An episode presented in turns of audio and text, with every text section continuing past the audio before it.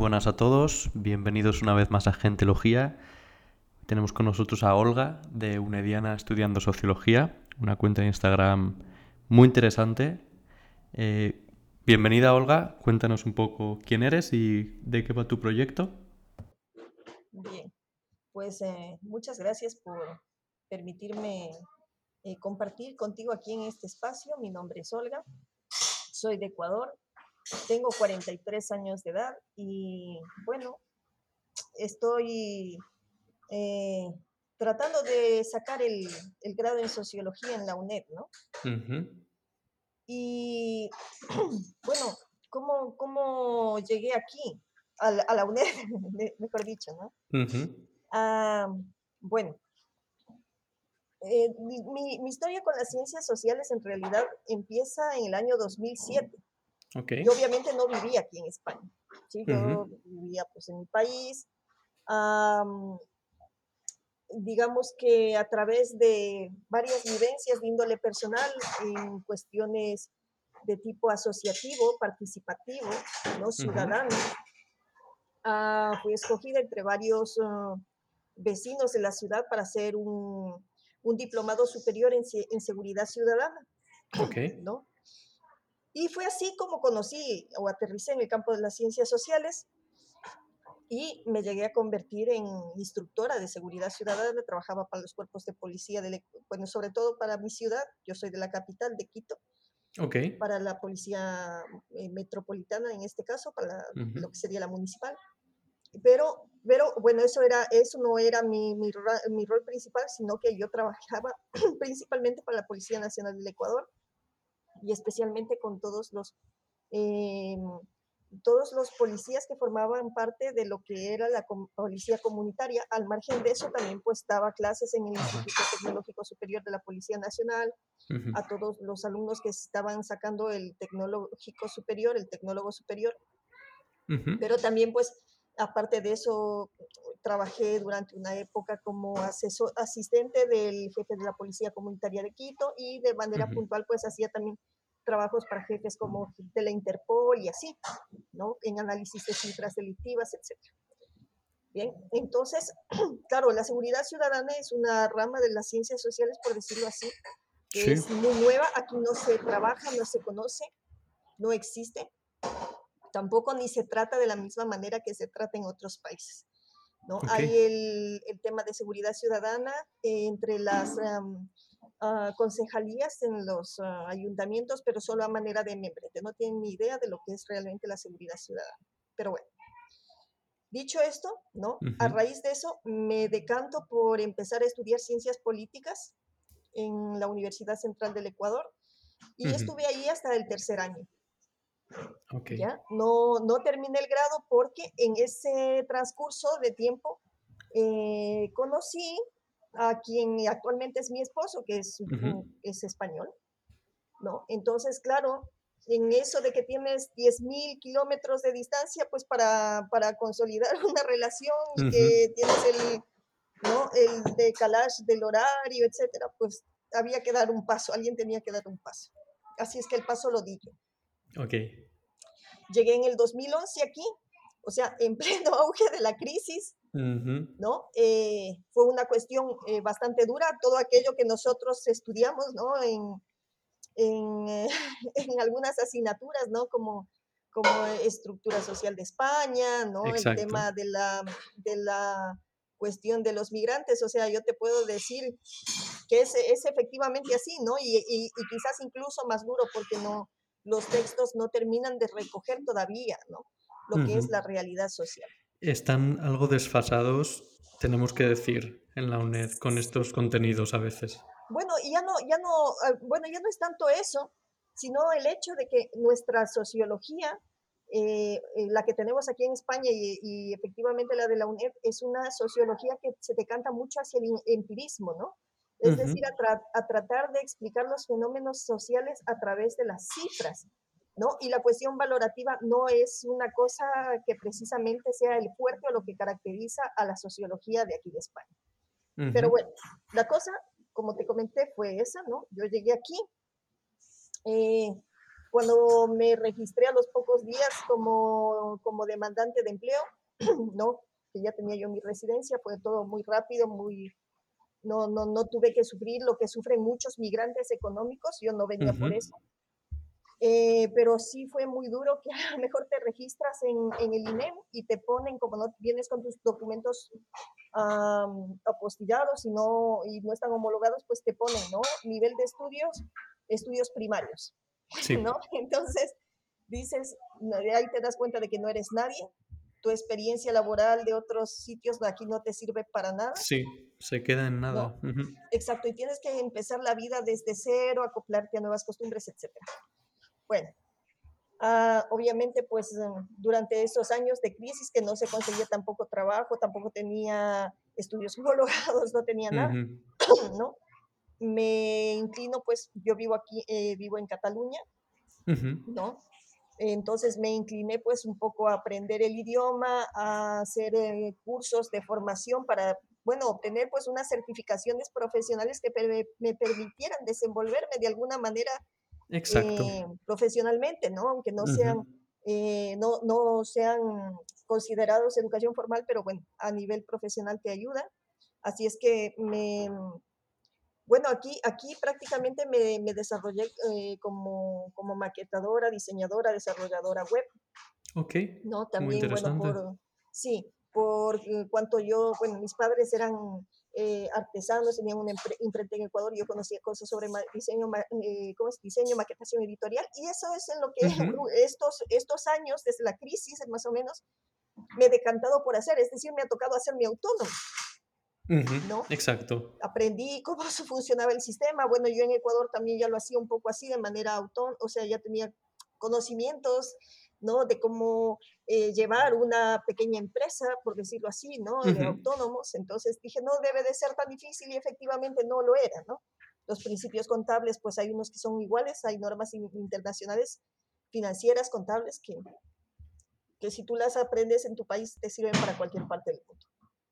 Así es que bueno, fue para el 2016 que eh, digo, bueno, voy a retomar mis estudios, ¿no? Ya había homologado el bachillerato, etcétera, y digo, bueno, pues ya puedo entrar a estudiar.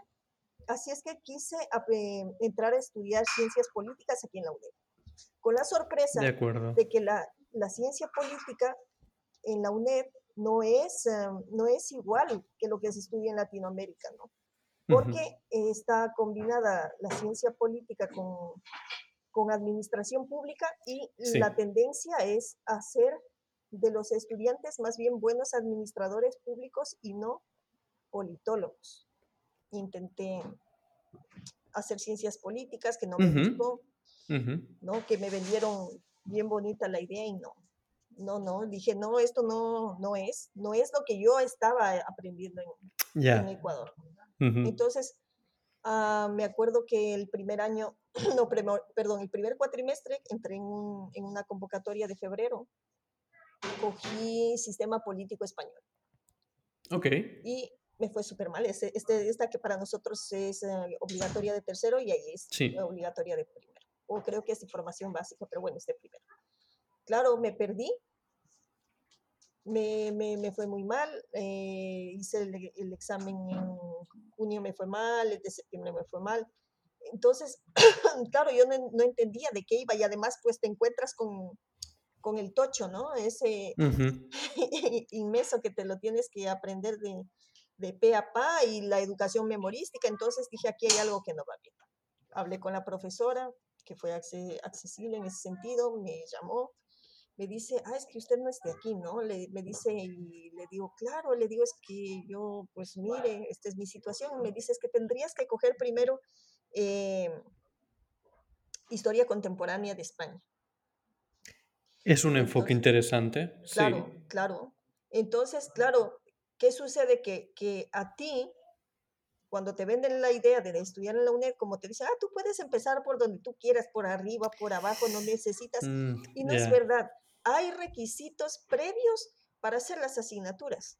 No es que están las, las asignaturas así porque sí, ¿no? El primer año tal cosa, segundo tal cosa, tercero tal cosa. No. ¿Ya? Entonces, claro, al año, al, al año siguiente, pues, ¿no? que me, me, inscribí de esa y de administración pública, que es otro tochazo de 700 páginas. Eh, me lo puedo imaginar. O sea, y estaba justo en ese año poniéndose en, en vigor la ley 39 y la 40, ¿no? Que son esas que hacen estudiar para, para hacer las oposiciones de, eh, para, para, ser administrativo en la función pública, ¿no? Estaba bien eh, implementándose ese año. De hecho, no era el 2016, creo que era el 2015, porque estaba, ya digo, estaba recién, recién implementándose. Em, entonces, eh, claro, yo ya, ya me perdí, o sea, era para mí, ¿cómo te explico? La, la historia, digamos que la historia contemporánea de España nace un poco donde empieza la, la, historia de la independencia de las colonias latinoamericanas. Sí. ¿Ya? Entonces tenemos un punto común, que es la constitución de Cádiz, que fueron las constituciones nuestras también para esa época, hasta que se dan las guerras de independencia, pues mientras que aquí estaban también en sus cosas, ¿no? Entre, entre Fernando VII y, ¿no? y la, la, lucha entre liberalismo, autoritarismo, etc. Y claro, pues, a ver, te pierdes, te pierdes, ¿no?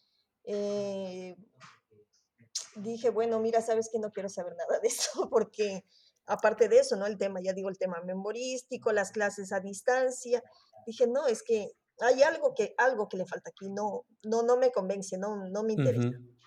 no, no, fue la mejor primera experiencia entonces. Para nada, para nada, para nada. Dije, no quiero saber nada. ¿no? Aparte de eso, pues claro, mi, mi, idea hubiera sido pues poder eh, convalidar algunas asignaturas pero como ya me quedé así en esta ya, ya no lo hice. Y dije, mira, no, no, no quiero saber nada nunca más de la UNED. Pero claro, más años, años más tarde, ¿no? Eh, entro yo a trabajar para un consejo comarcal aquí, en un plan, en un plan de, de, empleo público durante un año. ¿Y qué pasa? Que llevo, bueno, me piden mi documentación, claro, yo obviamente, aunque mi título no es homologable, mi diplomatura, no, yo lo pongo en mi currículum porque es parte de mi formación simplemente. Desde luego, y la tienes y, está hecha de la misma manera. Luego ya que a nivel administrativo y más oficial pueda ser esto o lo otro, pero bueno, claro. es tu educación y tu formación. La tienes dentro de la cabeza como cualquier otro. Así es, así es, ¿no? Y además que fue una cosa que a mí me, ayudó a, comer y a sobrevivir durante muchos años de mi vida, ¿no? Eh, y a ganarme un espacio dentro de eso. ¿no? Un, un, lugar privilegiado, por decirlo sí. así. Entonces, ah, claro, yo presenté eso y al final, pues, en lugar de cogerme para administrativa, me bajaron a auxiliar porque decían que no, pues, no, querían para un perfil poco técnico y al final me pusieron como administrativa porque solamente tenía, o sea, me, tenía el, el título de, de, bachillerato homologado, ¿no? Y el otro, pues como no está homologado, pues no me servía. Entonces me hacían trabajar como técnica de soporte, pero me pagaban lo de una administrativa. Ok. Dije, pues esto no me va a volver a pasar. Claro, estás, estaba trabajando, digo, ¿y ahora qué hago? Yo quiero seguir estudiando, pero está claro que en ciencias políticas en la UNED y en España no, porque esa es una escuela de administración pública donde a la gente les, les están mintiendo que se van a hacer politólogos. No. Entonces dije, a ver, hay muchas asignaturas que son comunes entre las dos, pues me voy a sociología. Así es que cogí, mandé a traer mis documentos, o sea, mejor dicho, pedí que me enviaran mis documentos, eh, que los apostillaran, etcétera, y empecé el proceso de convalidación y mientras tanto cogí, cogí dos. Dije, voy, voy a coger una que, aunque me pondrían convalidar,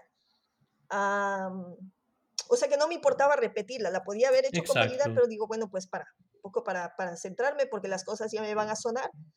Y, y bueno, digo, pues empiezo con metodología y cogí una optativa de inglés, que no es que el inglés tenga un nivel muy alto, pero bueno, tampoco se me da tan mal. Ok. Empezaste con metodología de las ciencias sociales, entonces, Olga, que es un poco... Em, Dura. Un poco de, de, los huesos duros de roer del grado. Sí, sí, Tiene esa mala fama. te lo puedo decir yo muy reciente. Y te, digo una, y te digo una cosa, ¿no? Porque yo me la he repetido tres veces esa asignatura. La hice en, en el diplomado de seguridad ciudadana, la hice en, en, ciencias políticas y verás que el, el, profesor que tuve ahí era un somnífero, un verdadero somnífero, pero no era malo. Es no, claro, es complicado de hacer divertido. claro, era, sabes, no sé si tú te acuerdas de este personaje, el Mr. Magoo, ¿no? Que tenía así los, las gafas con, con, los vidrios así como fondo de botella, pues mi profesor era un poquito así, ¿no? Entonces, era la forma en la que contaba las cosas, lo que hacía así, un poco, ¿no? dormirte en clases, pero, pero la asignatura era muy, o sea, estaba bien, o sea, la, la, la, la tenía bien. Ya después, pues, te organizabas tus apuntes y, y, y la llevabas bien. Pero no, pasa, no pasaba lo mismo aquí, porque, me acuerdo, en ese año nos pasaron, pues, unas fotocopias y tenías que leer el libro de Max Weber, que estaba muy bien, ¿no? Pero que resulta que habían cambiado la forma de, de evaluar, bueno, que iba a ser el examen tipo test, ya no de desarrollo y El problema ahí, mejor dicho, no es tanto, o sea, es el equipo docente que no se decanta porque por lo visto ahora ya tienen otra metodología este año, es decir, tienen otras fotocopias de otros libros, ya no es un, unas fotocopias de unos profesores de la UNED, ahora son de unos libros, varios libros, ya no tienen que hacer el libro de Max Weber, sino de muchas lecturas, escoger la que les dé un poco la gana. Entonces, ellos mismos no se decantan. Al año siguiente, de hecho, lo que fue test, regresaron al, al, examen de desarrollo. Entonces, ni, o sea, ellos dan metodología, pero ni ellos mismos tienen desarrollada su metodología. Sí, la verdad es que estos mm, bailes entre tipo test, tipo desarrollo y los materiales Eh, creo que en los últimos años han sido bastante frecuentes. Yo desde que empecé la carrera sí que los he visto varias veces. Claro, encima em, la UNED funciona mucho, no sé cómo la, te la tomas tú, pero funciona mucho con la ayuda que, que, nos damos los unos a los otros en redes sociales y cómo compartimos pues, archivos y materiales de todo tipo.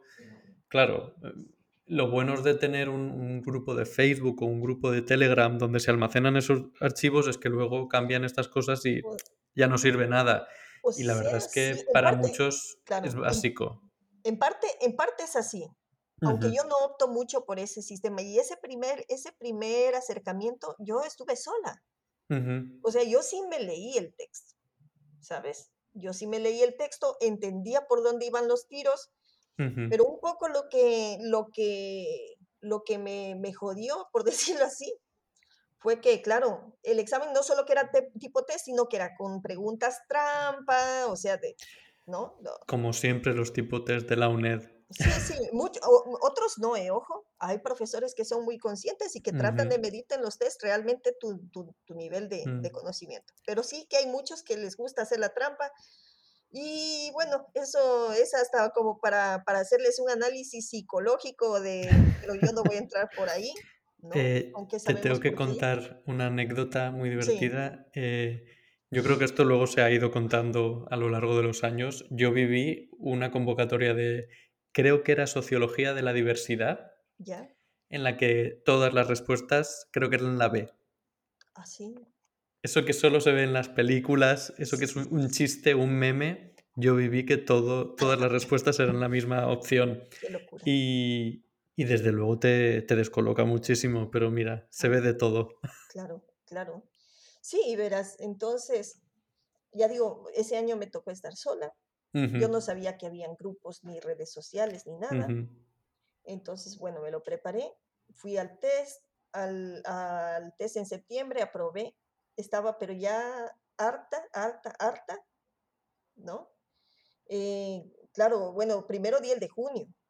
Entonces, claro, ahí nos pusieron bastantes trampas. Entonces, como ya vi que el examen era con trampa, pues el de septiembre ya me, me lo preparé más, más y terminé con seis, seis y algo. Dije, mira, me da exactamente igual. Digo, en Ecuador, en Ecuador tenía mejor nota en esta, no me la habían hecho jamás así. Pero dije, bueno, pues ya está ya está, ya tengo dos a la saca. Eh, a diferencia de ciencias políticas, que ya te digo, cuando me, matriculé el segundo cuatrimestre yo abandoné, o sea, ya, ya, me matriculé, pero ahí, bueno, tuve que hacer una trampita para, para echar, o sea, la, la dejé ahí, para que me anularan la, la, matrícula.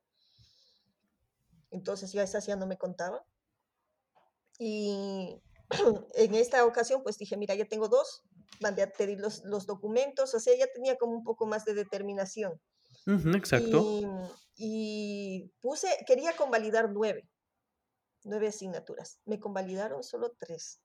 Sí, esto también es algo que se da mucho en la UNED.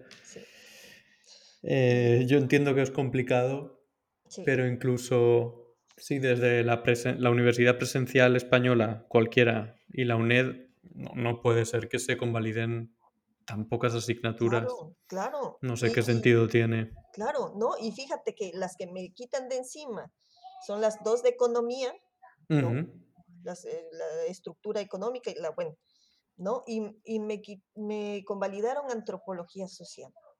¿no? Y otras, por ejemplo, población 1 me la podía haber quitado de encima porque a mí me dieron demografía allá, ¿no? Todo lo que es la teoría de la población. Todo eso yo lo vi, no les dio la gana. Ah, me podían haber quitado algunas otras más que puse y no les dio la gana. Bueno, me dije, mira, ya a estas alturas, le digo, ellos se van a arrepentir porque esto, o sea, todo esto que, que, que, yo he presentado y que no me han hecho valer, para mí es un, un acicate. Ya, entonces, claro, un poco, ¿no? El, si tú te fijas en el perfil de Unediana, es una persona que va muy lanzada con los estudios, ¿no? Pero, y, y muchas veces lo digo, a conciencia de que yo tengo ese acicate. O sea, es más o menos como un perfil de, yo hago esto, pero no lo hagan como yo lo hago, porque esto es muy peligroso. Entiendo. Claro, no, no, o sea, Incluso a veces lo, comentas con los tutores y dices, pero bueno, es que se supone que la idea de estudiar a distancia es un poco para conciliar. Le digo, ya, pero es que vida, para, con, a ver, para conciliar vida, estudios, trabajo, etcétera. Pero le digo, ya, pero es que yo no quiero eso.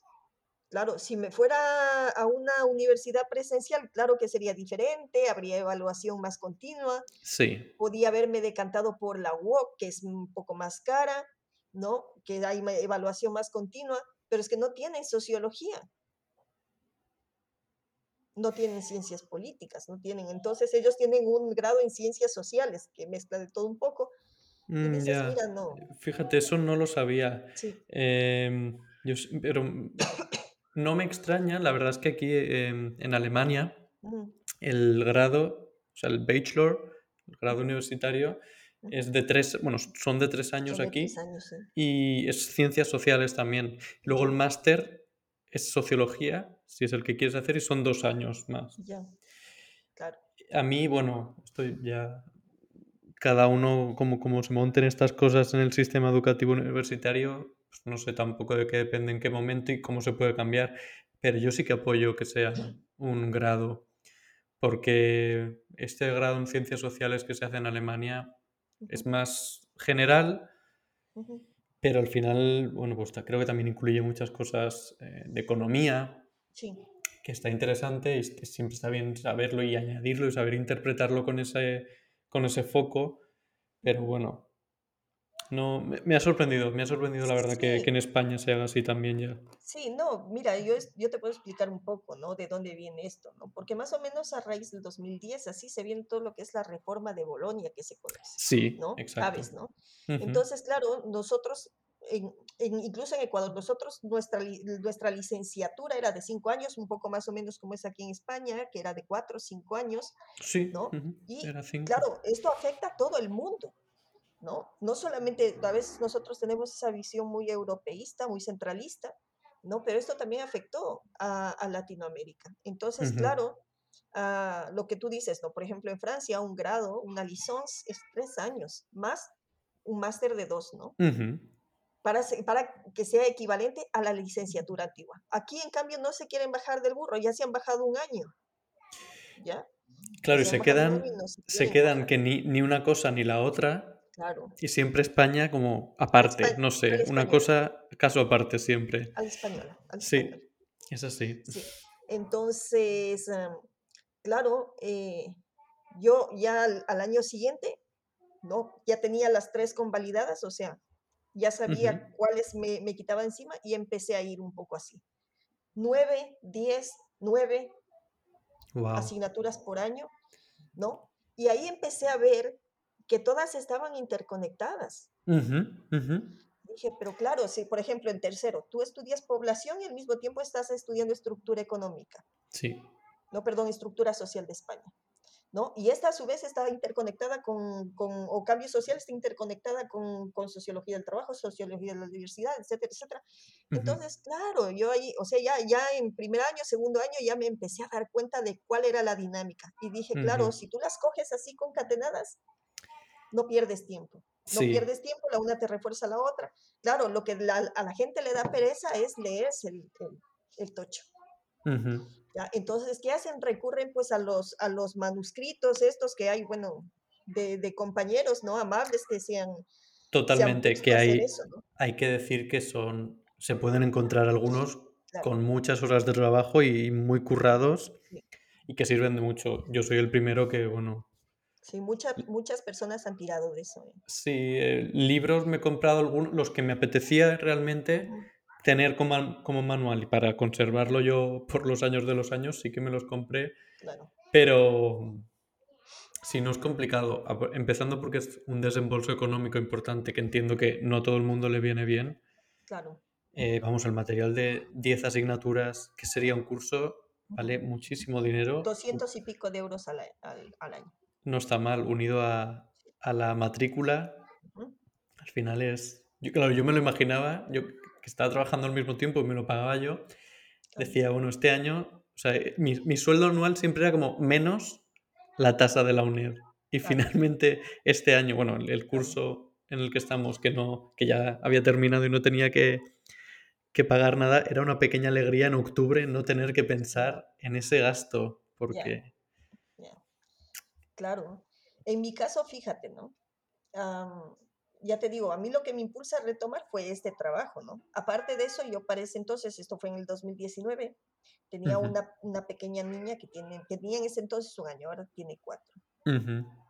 y, y, es, eh, bueno, no sé, al menos a mí en mi caso, cada vez que he tenido un hijo, eso pues me ha sido también como una especie de impulso para hacer cosas, ¿no? Eh, pero ya te digo, en, en ese caso pues fue las dos cosas, ¿no? Entonces, ya te digo, claro, cuando, como ya tuve mi bebé, ¿no? Yo pues pude acceder al, tema este de la familia numerosa, que es una gran ayuda, porque paga solamente el 50% de la matrícula. Ya está muy bien, la verdad. Claro, entonces yo pago más o menos unos 360, ¿sí? ¿No? Muy asequible, sí, sí. Sí, exacto. Entonces, por eso también tengo mucha prisa por acabar. Bueno, en realidad, ya no es solo porque pago relativamente poco, además que me compro todos los libros, por eso te digo, son 250 euros más o menos que yo gasto por año en libros, ¿no? Pero, pero este, que también tengo la prisa de que quiero salir rápido para poder disfrutar de mi bebé de alguna manera. no, por supuesto. Ya no es bebé, ahora ya es una niña, entonces eh, ya, bueno, claro, dices, bueno, la ventaja es que lo haces desde casa, entonces eh, no, no, te pierdes del todo su crecimiento, ¿no? Por ejemplo, yo me acuerdo cuando estaba estudiando allá en, en, Ecuador, ¿no? Yo tengo un hijo que en ese, tenía uno, bueno, tengo dos hijos más, que en ese entonces tenían, a ver, para el 2010 que entré yo ahí, el uno tenía más o menos 10, 11 años y el otro tenía 6. Entonces, claro, habían veces en las que entre que trabajaba, estudiaba por la tarde, Trabajaba a veces también por la noche cuando tenía que dar clases en el Instituto Tecnológico Superior. Llegaba a las 11 de la noche, salía a las 7 de la mañana de la casa. No los veía, los veía solo el fin de semana. Entonces, habían días en los que si podía llegar temprano a mediodía a casa, pues yo les decía a mis hijos, vamos. Les llevaba yo conmigo a la universidad y se sentaban conmigo. Claro. Okay, sí, porque era una, una forma de verlos a ellos crecer y de que ellos vieran lo que mamá estaba haciendo. Sí, no, me parece una idea muy buena. Esto se tendría que implementar más a menudo en las universidades para todas las madres y padres. Sí, sí, no. Y la verdad es que a lo mejor, pues yo qué sé, ¿no? Mis hijos pues escuchaban y les nacía interés, o sea, algo les quedaba también, ¿no? Ah, eso es bonito. Y, y luego pues em, uno de ellos, el, el mayor, ¿no? Ese, le gustaba dibujar, etcétera, y hacía yo qué sé, dibujos, le gustaba mucho dibujar caballeros medievales y luego iba al final de la clase y le cogí y le regalaba su hojita al profesor y le decía, mire, esto es para usted. Era muy simpático, pero era, era la única que hacía eso, pero lo hacía por, por aquello, ¿no? Entiendo. Entonces, em, aquí pues ya te digo, los tengo igual aquí. El verme a mí estudiando también a ellos, o sea, sentada con una metodología, una organización, pues a ellos también les hace reflexionar y que cojan otros hábitos, Ujú. ¿no? Eh, y, y ya te digo, y sobre todo pues están aquí, les veo, a mi hija también, yo estoy estudiando y se sube encima mío y, ¿no? Y bueno, está, yo que sé, estoy en una tutoría y está mi hija ahí también mirando la tutoría y escuchando al tutor y saluda a los profesores y hace amiga de los profesores, ¿no? Yo creo que ellos también agradecen algo un poquito distinto que le dé un poco de más de dinamismo y haga sí, sí, sí, estas cosas un poco más simpáticas. ¿Cómo surge, Olga, la idea de todo esto que me estás contando, este proceso, plasmarlo en una cuenta como es Unediana Estudiando Sociología en Instagram? Pues mira, ah, primero es el, el, el hecho de que tú estás muy solo, así es. Mismo aunque, aunque te metas al Telegram, etcétera, tú estás muy solo, Sí, ¿no? Porque, claro, muchos compañeros entran, lo que tú dices, a buscar a lo mejor algún apunte y luego ya no vuelven a, a comentar nada más, sí, ¿no? es, es el día a Eh, día. sí, eso, exacto, ¿no? Y, y por otra, yo me niego a leer los apuntes de otras personas porque no les, no, no, hay unos que sí, que sí, que se lo ocurran y todo, pero yo no les entiendo, no sé por qué, Ujú. no les entiendo, no, no entiendo lo que, lo que redacta otra persona. No sé, no sé por qué me pasa. Tengo que leerme el libro primero para ver, o sea, hay gente que, que cree ciegamente en esos, en esos apuntes, ¿no? Yo tengo primero que leerme el libro, Sí. quizás mm. para contrastar y, y quizás, quizás, ¿no? Tienes Y toda la hay, razón. claro, claro, hay, hay cosas que, que yo veo que están en blanco, por eso yo no confío, o sea, no sé si es de formación profesional por el tema este de la seguridad, ¿no? Que a mí me gusta tenerlo todo, pues, muy, ¿sabes? Muy seguro, sí, no te entiendo. Entonces, ya te digo, fue una eso, luego en, el, en un grupo de Facebook, bueno, no de Facebook, no sé, supongo que tú estarías en el Telegram, Sí, ¿no? sigo, de- desde luego. De hecho, sigo en el Telegram porque, claro, eh, bueno, me gusta un poco estar enterado qué ocurre. Tampoco claro, También está muy bien cuando ya estás totalmente desapegado y no, no te, ni te va ni te viene lo que ocurre. Y, y bueno, sí que de vez en cuando eh, leo y echo un vistazo. claro, Eh, a mí me parece bonito porque yo en este Telegram, por ejemplo, estuve desde que se creó. porque dejé de usar Facebook y Telegram está en auge y me parece muy, muy interesante y sobre todo para mejores tenerlo a recursos, mano. Sí, y sí, sí, ahora no sé, mira, voy a echar un vistazo porque creo que ya roza los 800, ujú, 826 participantes y todavía me acuerdo cuando éramos 100 y dijimos, guau, ha llegado esto a 100. A mí me encanta que haya estas cosas porque al final, bueno, es, e- esa, es, eh, esa mm, solitud está ahí. Sí, sí, sí, Porque tú estás en tu casa y como bien me dices, bueno, pues tú estás en tu ambiente, pues a lo mejor con tus hijos, haciendo tus cosas, claro, eh, cada uno lo lleva como puede claro. y bueno, ca- Sí, tiene sus cosas buenas y sus cosas malas. claro, es, es que, es que en algunos grupos donde somos más movidos, ¿no? Y hay compañeros que preguntan, pues al menos ves que hay gente que tiene las mismas inquietudes que tú. Eh, ahí donde quería ir yo, porque Entonces son no cosas, sientes tan solo. Porque estas cosas son también las que salen a relucir, so- sobre todo en las inquietudes y, y cómo lo enfoca cada gente en una, en un aula. sí. Y en el día a día, eso no lo hemos perdido, es lo que hay. Exactamente. Y ah, súmale a eso el hecho de que hay gente que en los foros no, no pregunta. Los foros son una herramienta también muy interesante, pero claro, la gente lo ve muy desfasada porque no está acostumbrada a trabajar en el foro de PHP, ¿no? Eh, y hay profesores que pasan también totalmente del foro, eso hay que decirlo también de paso, ¿no? Muy Sí, pocos son sí, realmente los que, luego. los que sí que se preocupan, pero, o sea, hay, ah, por ejemplo, un, un ejemplo, ¿no? El profesor de historia contemporánea, él de motu propio coge y hace explicaciones. ¿vale? Porque le gusta la docencia o vete a saber qué, y lo hace muy bien, ¿no? Que es un tío que es referencial también dentro de su campo. Pero hay otros profesores que esperan a que tú preguntes Mm. y hacen buenos desarrollos. No es que no son buenos profesores, pero están un poco a la espera. No, no, no dan ellos, sino que esperan que tú pidas. Bueno, a lo mejor es nuestro error no sí. preguntar. No, yo siempre he partido del, del hecho de que ninguna pregunta es tonta. Entonces no, uno siempre supuesto tiene que lanzarse a preguntar, pero los compañeros preferimos quedarnos con, con las inquietudes y a veces lo preguntas en el foro no adecuado, que es el Telegram, porque los compañeros como no estamos tal vez en capacidad de decir o de hacer ciertos desarrollos, no podemos ayudar, al menos en materia de aprendizaje. Sí, e- Pero es, es interesante que saques a relucir el tema del foro, sí, porque mm, sí lo veo una buena herramienta.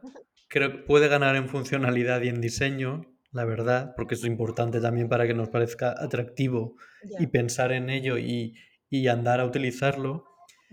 Eh, pero también sí que es verdad que casi mi, mi generación, y yo sí que he vivido los foros como adolescente y he participado en foros de muchas temáticas, pero sí que entiendo que se vea un poco desfasado. Pero claro, entonces ellos le tienen que poner remedio también, actualizar la herramienta, hacerla de otra forma o, o crear una nueva. claro.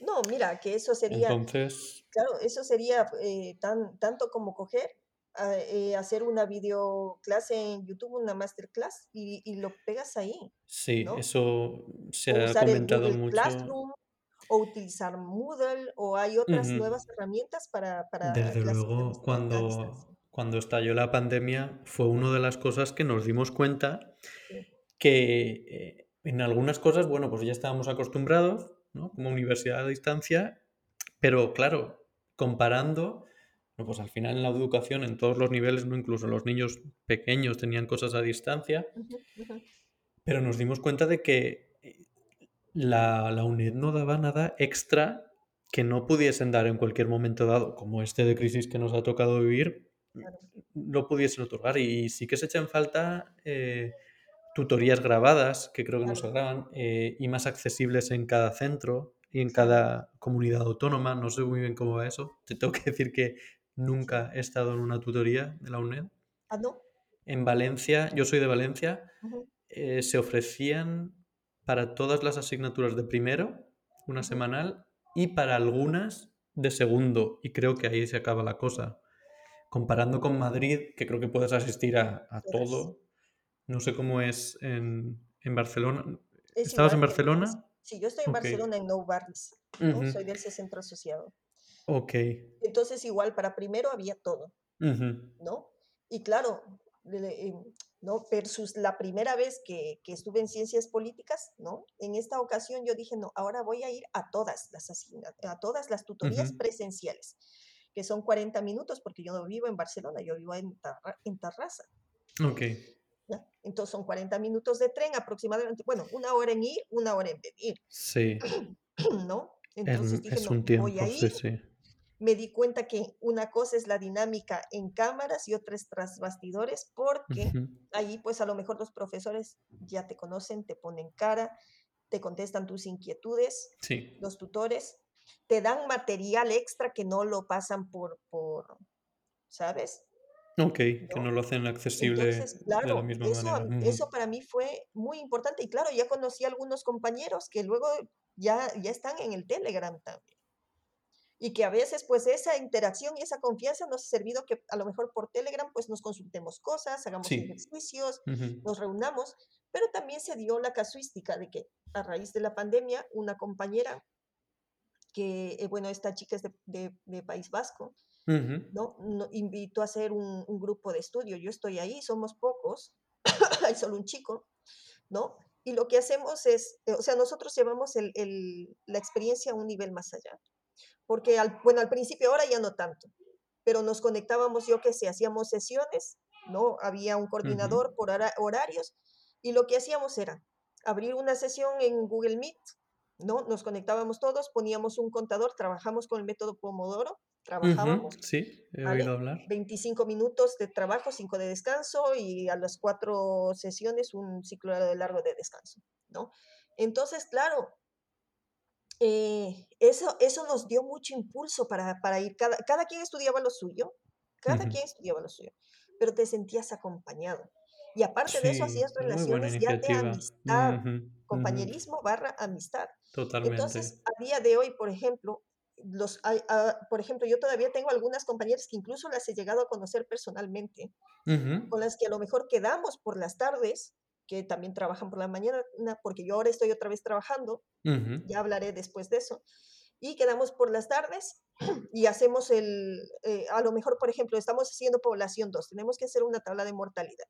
Ya nos hemos hecho los resúmenes nosotras mismas, nos dividimos el temario, ¿no? Y decimos, "Ve, a ver, vamos a ser tant- tantas personas, nos dividimos el temario y rehacemos, o sea, ahí tienes que, que aprender, ¿no? A confiar en tu compañero.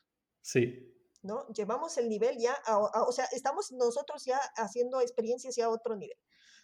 Nos sentamos a hacer una tabla de mortalidad, a ver qué dice la, la fórmula, vamos a ver el cuadro de fórmulas, programamos la tabla de Excel y nos dan los cálculos automáticos. Muy bien, ya sabemos hacer la, la tabla. Vamos a coger, sacamos un, un, una pizarra, ¿no? O yo qué sé, proyectamos una, una tabla para hacer una tabla Lexus y vemos ahí la manera de coger y de dibujar eso con un lápiz, eh, ¿cómo es? Un lápiz óptico, lo que sea, y vamos haciendo este instante. Entonces ya, nos, ya no estudiamos en solitario, ¿ya? Totalmente. Se nota, es una diferencia muy grande. total, total, total. Y claro, fue parte de esto también lo que me impulsó a ser eh, unediana, ¿no? La soledad. Entonces, los primeros, los primeros, uh, las primeras um, publicaciones, algunas, e incluso yo hacía, contestaba preguntas a través de YouTube. Me escribían y me decían, oye, ¿qué, qué asignatura me, me, interesa? ¿O qué me recomiendas? O así.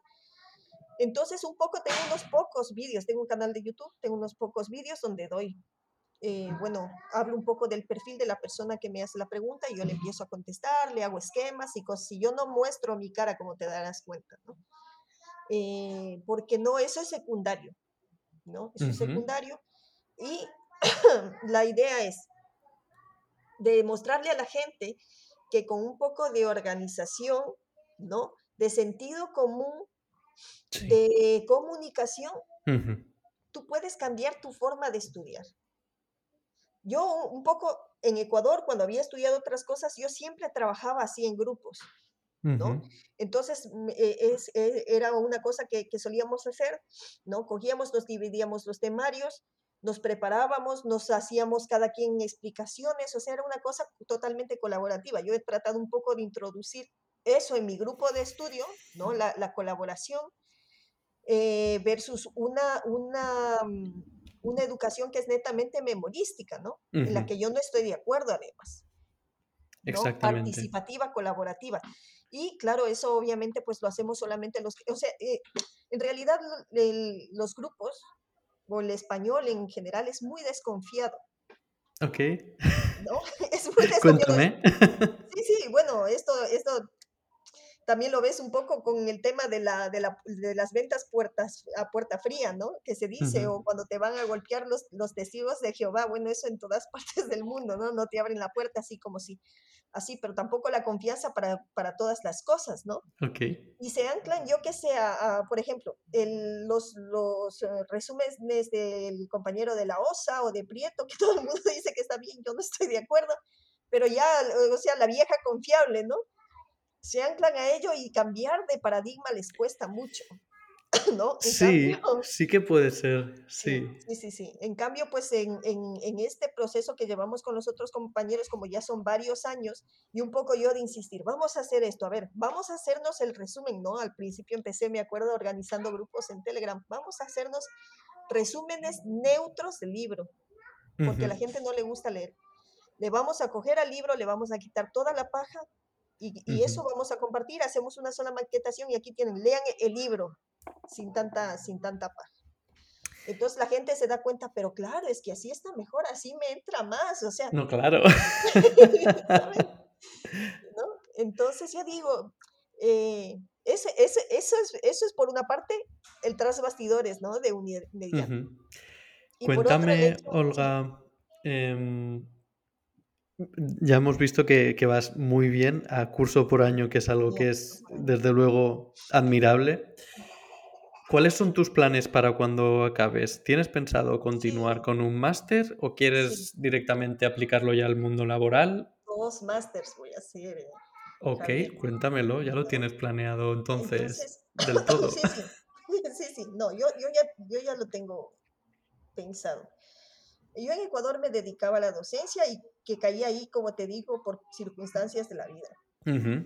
¿No? Y la verdad es que a mí me gusta, me gusta la docencia, pero la verdad es que a mis, a mis alumnos también les gustaba la forma en la que yo hacía docencia. Ok.